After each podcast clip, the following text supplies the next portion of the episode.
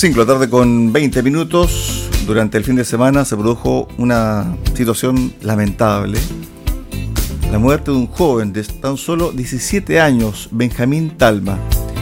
Según el relato de su madre, esperaron 12 horas en la urgencia del Hospital Regional de Puerto Montt, ya que tenía problemas físicos, tenía problemas graves, bajas en algunos índices corporales, ¿cierto?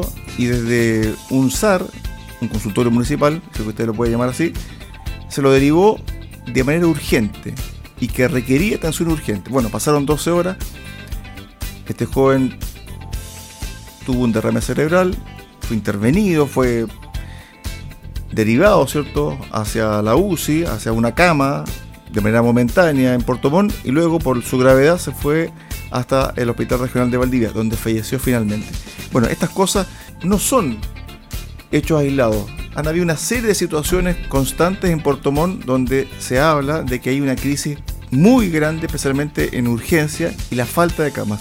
Y para conversar de aquello estamos con Jimena Cofré, presidenta de la Unión Comunal de los Consejos de Desarrollo de la Salud Urbana de Puerto Montt. ¿Qué tal, Jimena? Bienvenida acá a Haciendo Ciudad Radio Sago. Hola, buenas tardes. Bueno, lamentable lo sucedido con este joven eh, Benjamín, recién se había licenciado de cuarto medio, se había inscrito también en la carrera de cocina en INACAP, pero finalmente todo eso se truncó y la familia denunció este hecho, pero tengo entendido que ustedes también como Unión Comunal de los Consejos de Desarrollo de la Salud Urbana acá en Puerto Montt ya habían advertido esta situación sobre el colapso del hospital de Puerto Montt. Jimena. Así es, nosotros este, este problema viene desde hace meses ya, no es desde ahora ni de la semana pasada, ni de la anterior tampoco. De hecho, nosotros hicimos dos acciones ciudadanas que fuimos directo a, a tomarnos, digamos, el, el Servicio de Salud Reloncaví para poner sobre aviso al, al director subrogante, don César Sierpe, en la primera oportunidad estuvimos con él y en la segunda oportunidad estuvimos con el doctor, eh, el subdirector médico, el doctor Balkenhol, donde nosotros le dimos a conocer toda esta problemática que se estaba dando y que además eh, está mm, rebotando en lo que es la atención de los APS en nuestro SAT dado que al tener, eh, al devolvernos a los pacientes en estado crítico al SAR, los funcionarios de salud, los médicos deben eh, ocupar los box con pacientes. Y hemos llegado a tener siete pacientes eh, C2 o C1 hospitalizados dentro de, del SAR cuando no corresponde, porque no cumple el SAR, si bien es cierto, no es, no es un CEFAM ni un consultorio, el SAR es un SAPU de alta resolutividad, donde se puede tener a las personas en observación, pero no se puede tener hospitalizado para salvar vidas porque no, no requiere de las herramientas ni tampoco cumple con las condiciones dignas para un paciente que esté hospitalizado allí. Sí, disculpa que te interrumpa, pero es para que la gente un poco comprenda qué es lo que es un SAR. Es el servicio de atención primaria de urgencia de alta resolutividad. Pero, tal como tú lo planteas, no sirve para urgencia médica, sino que más bien para contener y después derivar a esa persona a la urgencia del hospital. Así es. Eh, es, es como, por ejemplo, en el hospital se utiliza la categorización y todos los pacientes C3, C4 y C5 siempre vienen a rebotar a la urgencia del SAR de Alerce o a la urgencia de, del CEFAM Padre independientemente de dónde sean estos estos pacientes. Normalmente los pacientes más, más graves, los C3, se vienen acá a la, al SAR de Alerce, porque el SAR de Alerce es un SAPU de alta resolutividad. En, en Mirasol existe la urgencia de 24 horas. Entonces, de donde sea, eh, llegan acá a este, a este SAR y obviamente que los médicos y los funcionarios que están en el SAR con tal de salvar una vida, tienen que eh, mantener a este paciente que llega derivado de vuelta muchas veces porque cuando en el hospital se hace la categorización, acá en el SAR también se hace la categorización cuando llegan los pacientes de Alerce o de otros sectores de la comuna de Puerto Montt llegan para ser evaluados y también se evalúa en la categorización C1, C2, C3, C4, C5. Entonces, los C1 y los C2, que son pacientes en riesgo vital, se tienen que derivar al hospital porque allá están las herramientas necesarias para hacerle todo tipo de examen y todo lo que el paciente necesita para una atención digna, tiempo y oportuna. Eh, Jimena, bueno, esa es la diferencia. Jimena, bueno, estamos con Jimena Cofré, presidenta de la Unión Comunal de Consejos de Desarrollo de la Salud Urbana de Puerto Montt a raíz eh, de la muerte de este joven de 17 años, Benjamín Talma, que esperó 12 horas por atención médica en el Hospital Regional de Puerto Montt, sufrió un derrame cerebral y después falleció en el Hospital Regional de Valdía, a donde fue derivado. Hace dos o tres semanas atrás conversamos con el director de la Salud Municipalizada de Puerto Montt y me decía, no ha existido ningún tipo de reunión de coordinación entre la salud municipalizada, el servicio de salud, el servicio de salud del Reloncaví, también el hospital de Puerto Montt. ¿Eso es así? ¿Falta más coordinación? ¿Falta más reunión? Exacto, porque eh, están como, como se dice, eh, ellos están trabajando como muy separados, como que si fueran dos unidades, como que si fueran dos unidades distintas. Entonces, pero, pero no es así porque resulta de que los, los SAR, eh, sobre todo los SAR, deben estar alineados con el hospital porque justamente en el SAR se hace la categorización y también en nuestros SAR de urgencia se hace categorización y se envían los pacientes con dificultad más mayor y que corren en riesgo su, su vida. Y, nosotros cuando fuimos a reunión, nosotros le hemos solicitado que se unan, que trabajen en red, porque para poder trabajar eh, y tomar en serio el tema de la salud, no deben estar así tan divididos. Entonces, ahora, recién hoy día en la mañana, el director del Servicio de Salud Reloncaví, César Sierpe, me informa que se va a reunir primero, va a ver el tema de, de las altas eh, clínicas del hospital, que eso a nosotros también nos parece grave, que más, más adelante les voy a explicar por qué nos parece grave. Pero también me pone, segundo punto, reunirnos de forma inmediata con, el, con los APS para resolver el problema y trabajar en conjunto y no separado. Oye, tuvo que pasar esto para que recién vengan a tomar en cuenta lo que nosotros le venimos diciendo hace tres meses de atrás o más. Entonces, eh, mañana supe por el director de la APS que mañana se reúnen con el servicio de salud Reloncaví. Y me parece muy bien, pero eh, para que avancemos de aquí para adelante.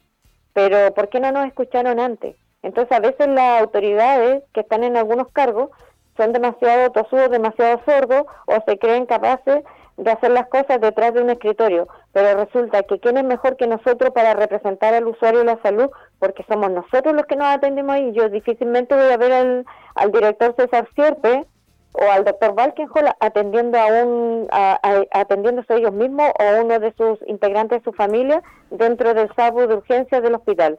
Entonces, ¿quién mejor que nosotros decirle, oiga, esto está pasando, trabajen, a lo mejor le hace falta coordinar eh, trabajo entre ambas unidades, tanto los APS como el Servicio de Salud Reloncaví, si al final somos una red.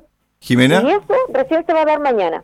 Jimena, con respecto al caso de Benjamín, este chico de 17 años, ¿quiénes son los responsables? ¿Quién debería asumir el costo de esta vida? El costo de esta vida debiera primero que todo asumirlo desde la dirección del Servicio de Salud Reloncaví, desde el director del hospital, porque el director del hospital ha sido una persona desde el punto de vista de nosotros muy poco competente en la administración de este hospital, porque desde que él asumió, bueno, la doctora Winkle tenía un poquito la embarrada, pero este este director subrogante, el doctor César, o sea, el doctor Cerda, eh, vino a, a, a embarrarla completa, porque resulta que desde que él asumió han pasado muchas cosas y nosotros estamos hablando de seis meses hacia adelante.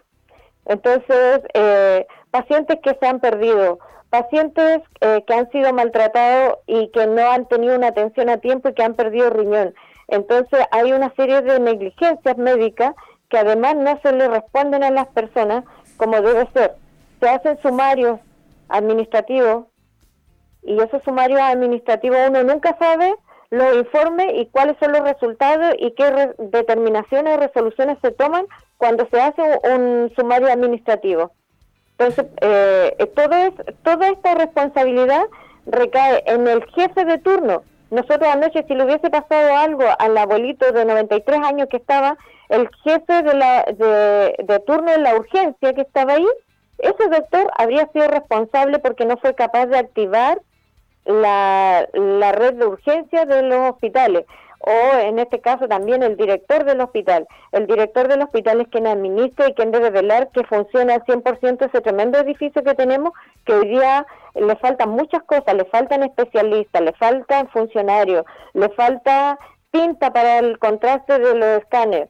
Las máquinas de resonancia están funcionando una, unas veces sí y otras veces no. Entonces hay una serie de cosas que, que hoy día tiene el, el colapso en el hospital, porque no, hagan, no digamos solamente el umbral crítico, tenemos eh, listas de espera que se atrasaron obviamente por el tema de la pandemia, pero tampoco hemos tenido avance en los últimos tiempos cuando ya se eh, está bajando el, el, tema de la pandemia. Entonces, a nosotros nos preocupa mucho lo que va a suceder ahora después del 31. No hay que olvidar que el 31 se termina el tema de la contingencia de la pandemia y también se van a despedir a más funcionarios y vamos a quedar peor de lo que hoy día estamos. Entonces, también nuestra preocupación ya está adelantado lo que va a suceder del 31 de diciembre para allá. Jimena, finalmente, me imagino que van a haber reuniones, ustedes también han sido invitados como Unión Comunal. ¿Cómo se viene este tema de buscar soluciones concretas, rápidas? Se decía, por ejemplo, de la habilitación de camas en el antiguo hospital de Puerto Montt. ¿Eso sería también una solución a este momento que se está viviendo en la salud pública en la capital regional?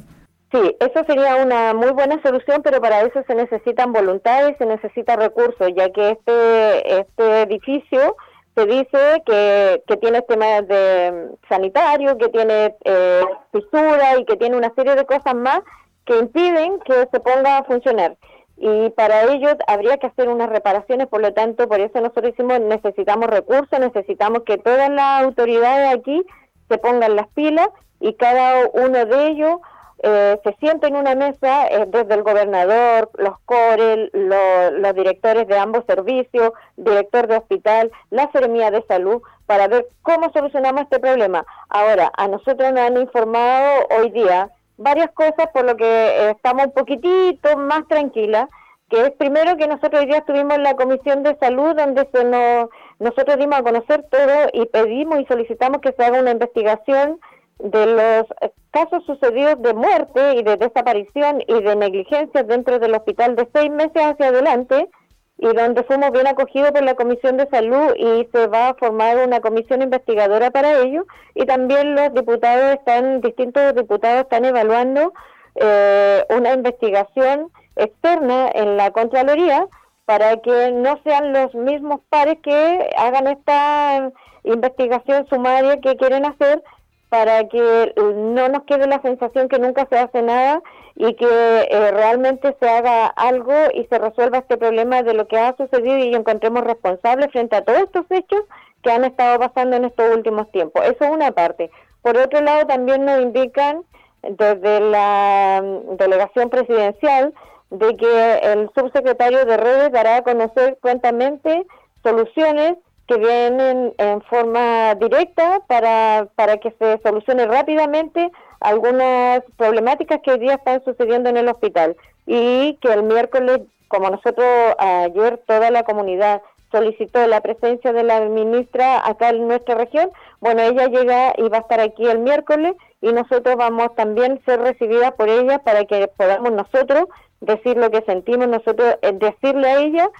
más que una autoridad le esté diciendo, mire, esto y esto está pasando, es el sentir de nosotros, porque nosotros somos los que hacemos uso de la salud pública y nosotros sabemos mejor que nadie qué nos está afectando y le podemos expresar mejor que nadie a ella y también entregarle un documento escrito como corresponde, porque las palabras se las lleva el viento. Entonces, eh, estamos contentos con eso, le hemos solicitado a los diputados que ayuden también a, a que se entreguen los cargos de alta dirección pública, porque acá en nuestra comuna tenemos el Servicio de Salud con director subrogante, la Seremía de Salud eh, subrogante, el director del hospital subrogante. Entonces, esas cosas a nosotros no nos parece y creemos que mientras no se resuelvan también esos temas, tampoco van a estar resueltos los, los temas de negligencia médica y los avances para mejorar la atención en el hospital regional. Estuvimos con Jimena Cofré, presidenta de la Unión Comunal de los Consejos de Desarrollo de la Salud Urbana en Puerto Montt, conversando acá en Haciendo Ciudad en Sagos. Gracias, Jimena, por estos minutos. Un abrazo. Gracias a ustedes.